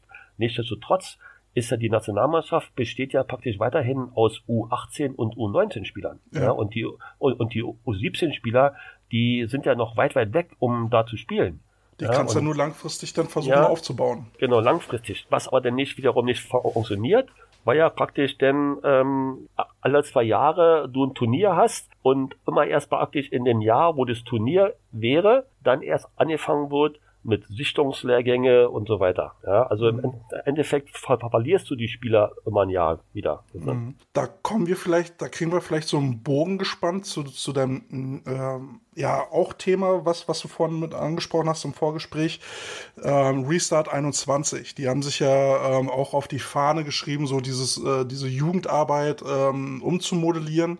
Und da wäre ja wahrscheinlich dann auch so ein, so ein Thema, eben, wie du es angesprochen hast, ähm, mehr Sichtungscamps zu veranstalten, regelmäßig äh, zu veranstalten und äh, auch mehr Wettbewerbe für, für eben so eine Spieler zu schaffen. Ähm, wie, wie siehst du das mit der Restart 21? Ähm, du meintest ja auch, da gibt es auch schon Parallelen, die, die hat man in den 90ern gehabt. Da kannst du ja vielleicht auch noch mal kurz drüber erzählen. Genau, also, also ähm, also Restart 21 ähm, will praktisch ja, wie wir zurückgehen, an mit der Basis arbeiten, was ja mhm. wichtig ist, ja, weil ja. das ist, weil da liegt unsere unseres unseres ganze Potenzial unten in der Basis. Wir müssen die Spieler von unten formen und trainieren und dann langsam hochbringen in die Männer, damit die Football-Pyramide halt von unten nach oben wächst halt. Ja, ähm, und äh, die haben ja auch dann letztens irgendwas gehabt, so was ich denke noch noch zu hören, äh, weil wir sind das ist, äh, ja, welche Voraussetzungen müssen Spieler haben, die in der Auswahl spielen. Ja? Mhm. Das hatten wir bei der Nazio auch mal, auch mal versucht, sogar mit irgendwelchen Fitness-Vorgaben und äh, Sachen. Bloß das funktioniert natürlich nicht, weil ja praktisch die Vereinstrainer gar nicht darauf Einfluss nehmen und die Landestrainer eigentlich auch immer erst wieder ins Spiel kommen, wenn Turniere anstehen. Ja? Mhm. So, und rein theoretisch müsste praktisch, wenn sowas funktioniert, dass man praktisch sagt, ich brauche einen Spieler, der in der Lage ist, zu, zu verstehen, was ist eine Carabatu und was ist ein Outside Turn und was ist halt äh, eine Fade Route und was ist eine Slant Route, ja. Ähm, und wie läuft man die? Der muss natürlich praktisch dann auch erstmal Coach werden. Und das muss praktisch von der, denn von ganz nach oben, nach unten getragen werden. Heißt praktisch über die Landesverbände, mhm in die Vereine. Und die Landesverbände müssten praktisch, also der Landestrainer sollte praktisch auch dann wirklich seine Tätigkeit als Landestrainer wahrnehmen und nicht nur ein Camp machen kurz vor den, ja. kurz vor den äh, Länderturnier, sondern praktisch versuchen auch halt dann Lehrgänge zu machen, spezifische Lehrgänge, um praktisch denn den Spielern diese Techniken beizubringen, die er braucht, A für die Landesauswahl, B für die Nationalmannschaft. Ich würde sogar einen Schritt ja. weiter gehen. Ich würde ich würd sogar sagen, ähm, Landesverband ähm, sollte vielleicht äh, auch so eine Art äh, Akademie aufmachen, eine, eine dauerhafte Institution, wo, wo eben so eine Leute, die in so einem Kader reinkommen, regelmäßig hingehen und äh, ähm, über, übervereinsmäßig äh, äh, trainiert und ausgebildet werden. Da, dass du so, so, so einen Landesverbandstrainerkader hast, die, die ständig installiert sind und regelmäßig so eine Schulung machen, wo, wo, die, äh, äh wo die Spieler einmal im Monat oder lass es alle zwei Wochen hingehen und da dann irgendwelche äh, Kliniks bekommen. Ne? So kannst du ja gewährleisten, dass äh, alle irgendwo mal auf dem gleichen Wissens- und Technikstand sind. Ja. Bloß da kommen wir natürlich ja echt wieder dahin, dass ja die meisten Vereine und die meisten Spieler und Coaches gar nicht wissen, dass wenn dein Spieler in der Jugendauswahl ist, ja, mhm. dann ist er ja in einem Kaderteam drin. Heißt, ja. dieses Team muss den LSB gemeldet werden oder den Landessportbund. Ja, somit hat er ja praktisch schon Anrecht auf Kadertraining. Heißt praktisch, er kann ja dann auch in diese Kaderschulen gehen, mhm. um da Fitnesstraining zu machen oder irgendwelche äh, Laufschulen Sachen zu machen und sowas, ja? ja. So, und da fängt schon mal an, dass ja die meisten Spieler das gar nicht wissen. Ich hätte es jetzt auch nicht gewusst. Weil die denken halt praktisch nur, weil sie halt jetzt Jugendauswahl spielen sind, äh, sind sie halt, ja, cool, ich bin Jugendauswahl, ja. Bloß mhm. die sind ja dann für ein Jahr lang, nachdem sie gemeldet sind, ein Jahr lang Kaderspieler. Das, das gleiche ist ja praktisch bei der Nation genauso. Wenn du jetzt praktisch in den 75er Mann-Kader drinne bist, dann bist du ein, ein Kaderspieler, der dem deutschen Olympischen Sportbund gemeldet wird. Das und hätte dann, ich nicht gewusst. Du kannst dann, äh, ehrlich gesagt nicht. Ich bin bei der neuen Corona-Schutzverordnung über, über den Begriff Kaderspieler gestolpert und habe mir gedacht, na super, wieso haben wir keinen? ja, genau. Also so, und die Coaches gehören ja auch praktisch dann mit zum Kader, sind auch dann praktisch Kader-Coaches. Ja? Also die, sobald du praktisch in so einer Kadermannschaft also, also so eine Leistungs-, so eine Verbandsauswahl oder sowas Coach, bist du praktisch ein Kadermitglied-Coach. Irgendwie mhm. sowas, ja, so ein Status, wie den, den nennen wird, da so. Aber halt praktisch, äh, desto höher du in den Kader kommst, jetzt, jetzt praktisch bei den Senioren-Männermannschaften, die Kaderathleten, die da, da drin sind, die müssen sich ja praktisch dann noch an diese App melden, diese Adams-App. Mhm. Ja, wo sie praktisch alle 24 Stunden melden müssen wegen Doping und so, NADA, so ein Zeug und so alles da ja, dass sie dich dann melden müssen, wo sie sind, bei welcher Freundin und so, ja, ähm, und desto höher du kommst, desto mehr kompakter sind auch die Aufgaben als Kaderspieler und das ist der Punkt und, und das vergessen die meisten, dass ja praktisch Auswahlspieler Kaderspieler sind. Und da kommt auch dann gleich wieder zu dem nächsten Punkt, der mir so am Herzen liegt, wo ich immer sage, als praktisch, ja, wir, äh, also jetzt, äh, du bildest ja jetzt einen Spieler aus. Ja. ja, jetzt einen Spieler A. Und ich bin jetzt praktisch jetzt hier äh, halt der Coach von Team B. Ja? Mhm. Und ich versuche jetzt praktisch deinen Spieler in einer Jugendauswahl abzuwärmen. Oh ja, ja das leidige Thema. Ja, ja, somit, also ich werbe jetzt schon einen Kaderspieler ab, der eigentlich für dein Team gemeldet wurde, weil der ist ja praktisch so eingetreten in dieser Kadermannschaft. Also jetzt praktisch, wir haben jetzt äh, Spieler A, spielt bei Thunderbirds, ja, wird gemeldet, der Landessportbund als, als Spieler der Thunderbirds, ja, und spielt plötzlich, weil hier Carsten äh, so nice war, um den jetzt äh, nach NRW zu holen. Ja? Wir wollen mal und reden. spielt jetzt in NRW, ja, so genau, ja, so und jetzt äh, bekommt aber trotzdem bekommt ja Team A eigentlich, wenn Team A sich drum kümmert, ja, denn den Kaderzuschuss, was, mhm. was jetzt nur Cent sind. Also wir reden jetzt nicht von dickes Geld, sondern wir reden ja von, oh, ich dachte von, schon. Nein, von, weiß ich hier, 22 Cent und fünf halbe, ja, also was, keine Ahnung, wie der Dings ist halt, ja. Aber praktisch am Jahresende ist es wichtig, dass du als Team, und das, und das vergessen die alle, ja, du als Team musst versuchen, viele Spieler in einer Auswahl zu kommen, damit die den Kaderstatus kriegen, damit dann dein Verein nachher zum Jahresende vom LSB diese Ausschüttung kriegt, ja, diese Anteile. Hast du jetzt praktisch einen Lizenzcoach, der in der Auswahl ist und dann Landesauswahl, Nationalmannschaft, desto höher du kommst, desto höher deine Lizenzen sind, desto mehr Beschusschussung bekommst du. Hm. Aber also ich kann, ich kann aus meiner Sicht sagen, als ich damals noch Head Coach der Cobras Jugend war, war es für mich als Head Coach unattraktiv, Spieler äh, in die, in die Landesauswahl zu schicken. Ne? Wir hatten es ja gerade, dass es äh, sowieso eigentlich, wenn die Spieler dabei waren, eher ein politisches Thema war. Die, die Spieler aus der GFL wurden ja bevorzugt. Und dann kam eben aber auch diese, diese Abwerbegeschichte raus. Das war ja immer schon immer eine große Kritik, dass es immer Bestrebungen gab, Jugendspieler da anzusprechen. Irgendwann wurde auch ein Verbot ausgesprochen, dass eben äh, Spieler in der Jugendauswahl nicht angesprochen werden dürfen zum Thema Abwerbe. Abwerben. Ne? Und ähm, ja, da habe ich also ich habe also äh, als ich aus Amerika wiedergekommen bin, dachte ich mir, also diese Recruiting Rules, die sie drüben in Amerika haben, müsste man doch eigentlich auch hier in äh, Deutschland oder in Berlin anwenden können, weil wir hatten ja damals auch schon ein paar Vereine und auch das Problem immer dieses Abwärmen und so weiter. Und äh, dann hatte ich ja damals dann 93 mit Porté und äh, Bobo Lutzke und äh, und äh, Tarek Al-Habash und noch ein paar anderen Leuten und und äh, ähm, Bernd Gottschalk und so haben wir uns eingesetzt und haben dann versucht, so eine äh, Trainervereinigung zu machen, die AFCA Berlin. Die ja, Coaches Association. Die Coaches Association, die auch von Restart wieder mit ins Spiel geworfen worden ist. Ja, und wir haben dann damals dann versucht, dann im ersten Jahr das so neben den Verband daher zu laufen und haben auch ein paar Coaches halt bestraft, wo die dann sagten, ja, was wollt ihr eigentlich von uns? Und dann hatte ich mich damals mit äh, Wobuli Wilke, den damaligen Präsidenten des AVBs halt ähm, unterhalten. Und der sagt, ja, dann lass uns das so machen, dass wir diese Trainerordnung innerhalb des Verbandes, in der Satzung des Verbandes halt praktisch als Trainerausschuss äh, mit reinbringen. Und in dieser Trainerordnung hatte ich auch praktisch dann so eine Recruiting-Regeln halt dargelegt, ja, festgelegt.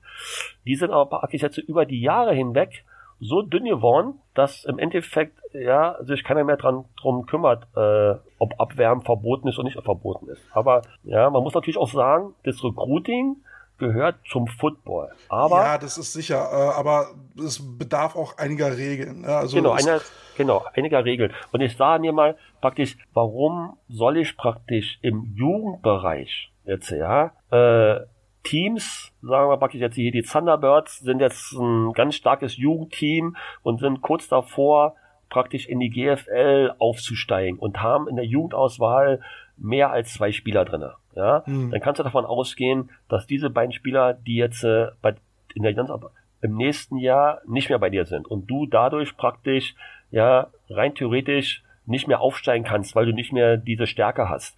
Und so ist eigentlich der Gedankengang aus meiner Sicht ja, ich denke, ich sage auch immer, also ich sehe es so, ja, ist es nicht allgemein, also ich sehe es so. Ich denke mal, dass die GFL-Teams hier in Berlin eigentlich nur deswegen so stark in der Jugendauswahl abwerben und rekruten, ja, um die anderen Teams praktisch flach zu halten. Ja, das, das Problem ist ja aber mit dem, mit dem Abwerben ist ja immer, du hast ja, äh, also die Spieler haben ja eine freie Wahl, wo sie spielen dürfen. Ne? Das äh, kannst du denen halt nicht verbieten, den Verein zu wechseln. Ähm, die sind ja nicht vertraglich gebunden oder sowas. Äh, ähm, ja, und dieses Recruiting-Thema kriegt ja jetzt auch wieder so eine Brisanz, jetzt nicht unbedingt für die Jugend, aber auf jeden Fall für den Männerbereich, äh, jetzt wo die ERF mit, mitmischt, ne? wo, wo jetzt haufenweise Spieler abwandern. Und spätestens da wird doch jetzt klar, da geht es teilweise an die Existenz von, von, von einzelnen Teams, ne? die dann jetzt gucken müssen, wie kompensieren sie die Abgänge von, von Spielern. Äh, die kriegen ja keine Kompensation oder sowas, also keine Ausgleichszahlung oder was auch immer. Ne? Und das, das war ja auch irgendwie mal eine Diskussion, wenn jetzt zum Beispiel, na, es ist jetzt nur ein Beispiel, bitte führt euch nicht angesprochen, wenn die Adler jetzt bei mir abwerben würden, Jugendspieler, hätte ich jetzt nicht das Recht auf eine Kompensation. Nein, geht nicht, weil die Spieler haben ja eine freie Vereinswahl, wo sie spielen wollen. Okay, jetzt müssen wir aber auch mal jetzt praktisch mal trennen zwischen zwischen Auswahl Kaderspielern mhm. ja, und normalen Spieler, der nicht im Kadermannschaft ist. Okay, ja. der jetzt praktisch von A nach B wechseln will, weil er denkt, er könnte da be besser werden. Ja, mhm. ja, okay, das geht ja alles, aber halt nichtsdestotrotz sollte man eine Regel finden und die auch zu machen. Ja, dass halt praktisch absolut. eine bestimmte, dass, dass er mal aber praktisch jetzt einen bestimmten Zeitraum hat nach der Saison, wo man praktisch loslegen kann und versuchen, sein Team aufzupushen, aufzupeppen, ja? ja. So. Und dann sollten praktisch auch die Regeln sein, auch so wie drüben in Amerika ist praktisch, dass jetzt äh, Coach Kälte ruft Coach Andy an und sagt, ich, äh, ich habe Interesse an Spieler X und Y. Ja? Mhm. So, und damit weiß ich, okay, da ist jemand jetzt dran, der will die Spieler haben und das kann ich noch selber dafür Sorge tragen, dass die Spieler halt praktisch bei mir bleiben, indem ich mit, mich mit ihnen hinsetze und mit denen frage, warum fühlt sich hier nicht wohl oder sowas. Ja? Und man hat auch einen gewissen Zeitraum, wo man denn weiß ist. Was ja hier, was ja hier in Berlin ist, ist es ja so, sobald die Saison losgeht, ja, hast du plötzlich tausend Menschen, die in deiner Teamzone vorbeischlendern, die dich da hinstellen, mit Spielern ansprechen nach dem Spiel, während des Spiels sagen, ja, ob du nicht äh, Bock hast, nächstes Jahr bei mir zu spielen und so. Mhm. Das ist nervend. Das ist einfach nervend. Ja? ja? Und da muss man, und jetzt durch der GFL und meine, äh, wir haben jetzt äh, Coach Schuhan wieder in Berlin. Ja, der will mit den Adlern aufsteigen. Also wird er natürlich praktisch auch äh, dieses Recruiting vehement durchziehen. Richtig. Wir haben, wir haben die EFL hier in Berlin, ja, die auch im nächsten Jahr anfängt, ähm, garantiert jetzt äh, mehr die Werbetrommel zu rudern und Spieler zu holen. Ja, und wir haben natürlich praktisch dann Spandau und die Bears, die dann so ähm, in, in der dritten Liga mit euch zusammen, mit Thunderbirds noch da drinnen sind. Ja, und danach kommt dann erstmal vierte Liga. Irgendwo ja. Cobras und weiß ich, was noch alles hier so ist. Ja? Die dürfen sich dann um die so, Reste prügeln. Um die Reste prügeln, so. Ja, und, und im Endeffekt vor, na, versuchen praktisch die Bears, die Cobra, äh, die Bears, Spandau und die Thunderbirds sich A, gegeneinander Spieler abzunehmen. Potsdam mhm. wird noch ein bisschen angekratzt, ja. Und so kratzt halt jeder jeden. Und da bin ich der Meinung, da muss einfach von Verbandsseite her, muss da eine Regelung gefunden werden. Und eine konsequente Regelung, dass wirklich auch alle Teams sich dran halten. Und das Problem ist, es wird immer nur mit den Vorständen gesprochen. Aber die Vorstände sind ja nicht diejenigen, die mit den Spielern reden. Es sind ja die genau, Coaches. Genau, es sind ja nicht die Exekutiven, genau. genau. Es sind die Coaches. Und man muss wirklich dafür Sorge tragen, vom Verband aus, dass der, dass der Verband praktisch die Coaches und die Verbandspräsidenten zusammen an einen Tisch bringt, um dieses Thema wirklich zu regeln. Ansonsten gehen die kleinen Teams kaputt.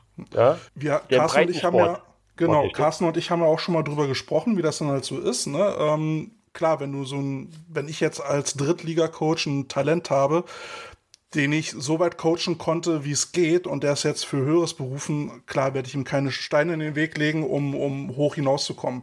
Aber jetzt gibt es eben halt auch so Teams, und das haben wir ja dieses Jahr auch wieder gesehen, äh, äh, zum Beispiel in Berlin, die dann zum Beispiel nur deswegen abwerben, um anderen Teams zu schaden. Die können ja die Spieler, diese Abwerben noch nicht mal gebrauchen, weil sie eigentlich gar nicht so gut sind. Und die Spieler nur abgrasen, um, um, um äh, das Team, um, genau, um, um halt zu schaden, ne? um, um, um in der Konkurrenz halt besser dazustehen. Und, und das finde ich halt auch, muss reglementiert werden. Das, das gehört sich nicht, das ist, ist unethisch, finde ich. Genau, ist unethisch. Das ist, das ist ja disparaktisch.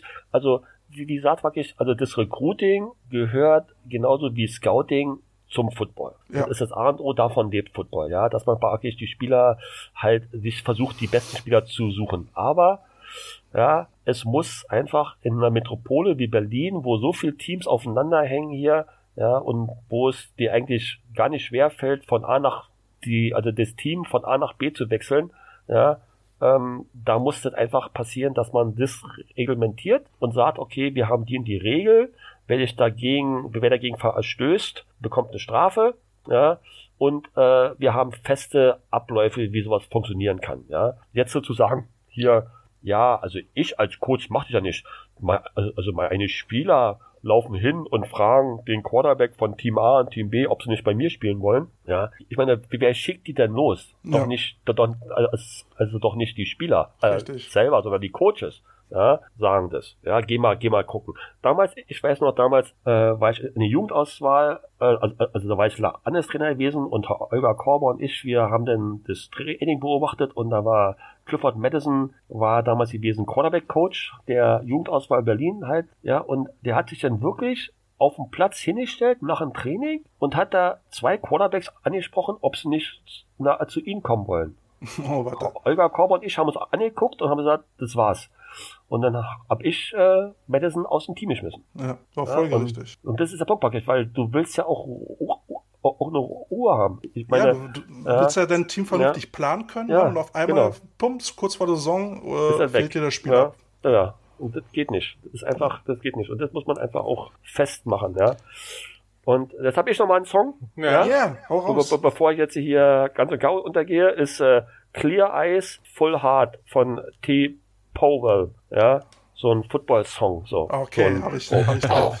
ja, ja. ja. Ähm, kurzer Tipp hier noch für Restart 21. Ich weiß, ihr hört mir zu. Ähm, Wenn ihr also nochmal über, über so eine Coaches Association nachdenkt, und das habt ihr ja so ein bisschen mit in eurem Programm drin, könnt ihr euch vertrauensvoll an Coach Andi Reichel wenden. Wir stellen auch gerne den Kontakt her. Der kann euch da nochmal so ein paar Erfahrungen mit auf den Weg geben. Ja, mache ich gerne. Ja. Genau, also ja, so. Dann kommen wir jetzt quasi, weil wir haben jetzt gut Zeit verschnackt. Das ist, die mhm. Zeit ist gut rumgekommen, oder Carsten? Wir wollten ja nur mal ähm, kurz reden. Carsten, äh, Carsten, lebst du noch? Du, bist, du warst so still. Äh, Coach Andi redet, da halte ich die Schnauze. Wie es gehört. Ähm, genau, wenn der, wenn der Coach redet, dann, dann schweigen die Krümel. Ähm, jetzt haben wir natürlich noch unsere fünf Abschlussfragen und dann sind wir quasi durch. Oh fangen wir an. Also auf einer äh, Abschluss, äh, was heißt Abschluss? Äh, auf einer Teamfahrt, auf einer Teamfahrt, äh, McDonald's oder Burger King? McDonald's. Warum? Weil es Standard ist. Hattet ihr also, schon mal die Situation, dass ihr denn zu Burger King musstet und es gab dann einen Glaubenskrieg oder? Ja, ja, es gab einen Glaubenskrieg, weil, weil also ja, also die meisten wollen McDonald's. Also ich kenne nur McDonald's Leute. Also ich wollte gerade okay. sagen, eine Auswärtsfahrt, glaube ich, bei den Cobras war das, da sind wir dann in jeglicher Gewohnheit bei Burger King hingefahren, ne? Und ich habe wirklich schicken McNuggets bestellt bei Burger King. Es war ein Narrenspiel, ich war nicht ganz Herr der Sinne, aber ja, das war ja. so ungewöhnlich, dass wir da waren. Ich glaube, ich wäre der Einzige, der Juhu schreien würde, wenn wir mal aus Versehen bei Burger King halten würden. Ja, also ich denke, bei McDonalds, es war immer McDonalds, immer McDonalds. Egal ja, welches, ich kenne das ja auch so. Egal welches Team es war, ja. Ähm, Coca-Cola oder Pepsi-Cola? Also eigentlich gar nichts von beiden. Weil ich, äh, weil ich trinke keine Cola, äh, Mormon halt mäßig, aber ich trinke halt mehr Seven Up oder sowas. Seven Up ist doch auch Richtung Pepsi, oder? Ja, ist auch von Pepsi, aber halt, ich trinke halt nichts Cola. Also ist, eigentlich, Cola. ist eigentlich auch vernünftig. Ähm, hast ja. du völlig recht. Ja. Ähm, äh, Star Wars oder Star Trek? Ich meine, das ist ja genau deine Generation. Also mehr Star Wars. Sehr guter Mann. so, und was wäre, also welche, welches Spiel würdest du gerne nochmal oder in Zukunft coachen? Also was wäre deine Traumbegegnung? Gegen wen würdest du am liebsten spielen und warum? Ich würde ganz gerne nochmal äh, mit der Nazio, mit der Junioren-Nationalmannschaft gegen Russland spielen und äh, oder gegen Japan. Japan ist ja auch so eine Football-Nation, ne? Das ja, äh, Japan man gar nicht, aber Japan war 2009, äh, haben wir 10 zu 7 verloren äh, in der WM, wo wir in Kenton, Ohio waren. Und da habe ich äh, alle drei Quarterbacks vom Platz gejagt. Also die sind vom Platz gekommen, gegangen. ja, weil die, weil die, die ich so gut halt drinne, aber ähm, die haben uns dann doch geschlagen mit so einem äh, äh, letzte Deadman Play Spiel, den sie clever aufgebaut haben. So in den letzten Sekunden noch ein Pass auf den Receiver, der dann vollkommen frei war und dann ja Bingo war es halt gewesen. Ja. aber Japan, Japan und Russland, wenn er mal so das äh, klingt ambitioniert. Also ja. drück dir die Daumen, dass das. Äh, Nein, das passiert, so das passiert nicht mehr. Ich bin raus aus der Nation. Ja. Ich bin der Senior Coach gewesen und habe dann, dann den äh, Staffelpfahl an meinen Nachfolger Marcel Fritsche gegeben. Carsten, hast du noch eine Frage? Äh, ich muss leider passen. Ich bin gerade so in Awe. Also ich bin so so geflasht. geflasht.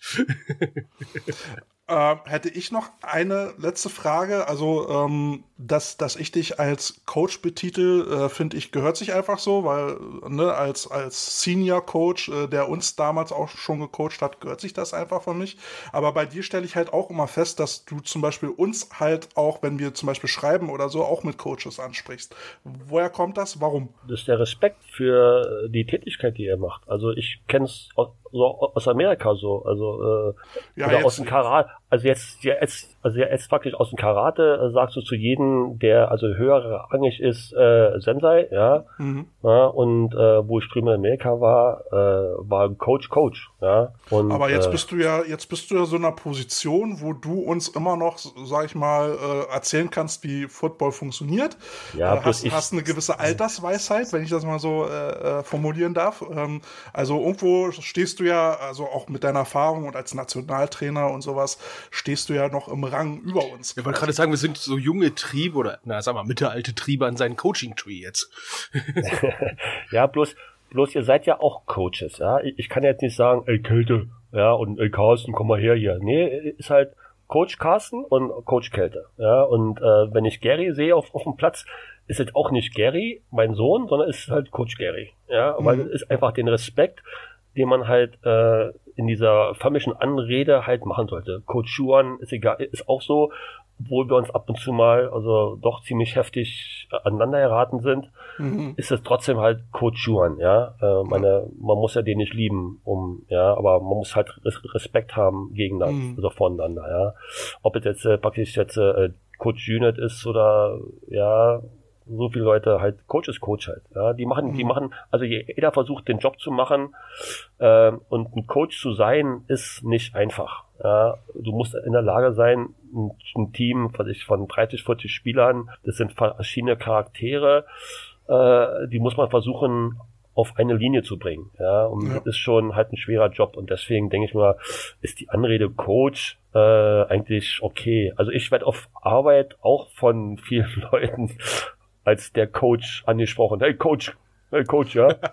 ja, so. Äh, ob, keine Ahnung, obwohl ich auch nur ein Vielleicht solltest du dich mal für, ran, äh, für Sat 1 Rand Football bewerben.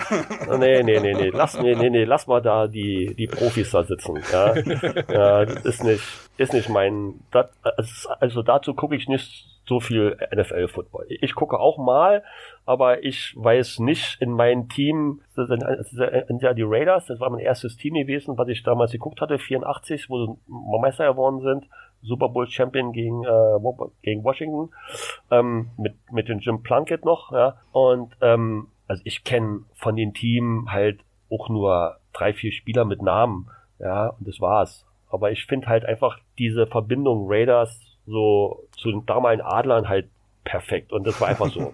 ja, die Adler waren auch damals so ein Hauruck-Verein, ja. was alles genommen hat, was nicht äh, woanders hin konnte. Ja. ja damals waren die Raiders noch die Bad, äh, Bad Guys. Genau, genau. Und so waren die Adler ja auch früher. Ja, wir sind dann nach Wessiland gefahren in den 80er Jahren und, und, und haben dann irgendwie gegen Köln 60 Dinger kassiert und waren und haben uns gefreut, wenn die da äh, sechs Spieler weniger hatten auf dem Platz, ja, nach dem Spiel. Ach, das gute alte inoffizielle Scoring, ja. Wir haben mehr rausgehauen, ja. Das, das war ja dann bei den Bears auch so, ne? Wir haben ja dann auch mal oh gesagt, äh, wir, wir gewinnen jedes Spiel, aber der ja. Gegner hat Schmerzen, das ist garantiert. Ja, genau. Oh Gott, ja, genau, genau, ja. Davon kann ja. mehr erzählen heutzutage. nee, heutzutage ist es halt, ja, und wenn, und letzten Tag hatte ich auch nochmal, jetzt zum Abschluss nochmal so ein, so ein, so ein Abschlusshuddle. Das war nach das erste Training, nach, nach, nach der Corona-Zeit hier. Und dann habe ich auch nochmal versucht, meinen Spielern klarzumachen, dass Football ist halt nicht nur äh, nebeneinander herlaufen, sondern auch mal zuhauen. Und es ist ein mhm. Kontaktsport. Und, und, äh, und wer nicht gewinnen will und wer nicht ein Ziel vor Augen hat, wird auch nicht vorankommen. Ja, das ist das, was mich am heutigen Football richtig hart abnervt, ist, wenn, wenn Spieler dann vom Feld runterkommen und sich beschweren, dass der Gegner zum Beispiel gekniffen hat oder sowas. Ja, genau, dürfen ja. die das? Und warum, warum pfeift der, Scheid, äh, der, der Schiedsrichter nicht? Wenn er sagt, setz dich doch durch, Junge, das ist, genau. ein Kontaktsport. Genau, und das ist praktisch, der Football ist praktisch wie das Leben. Ja, du kriegst nichts geschenkt. Richtig. Egal, ob der dann Abi machen willst, deine Abschlusslehre oder Geld verdienen oder so, ja, du musst auf dem Platz, musst du dich durchsetzen.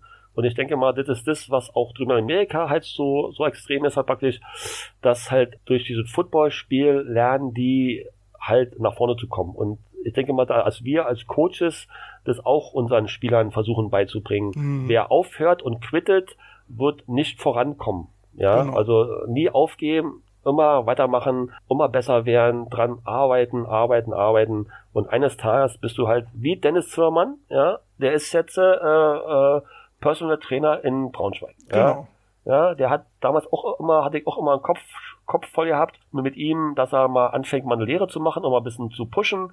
Er sagt, nein, er will Football spielen, Football spielen, Football spielen und dann irgendwann ist der Knoten geplatzt und er hat dann angefangen zu verstehen, dass man auch mal einen anderen Job noch haben muss nach Football.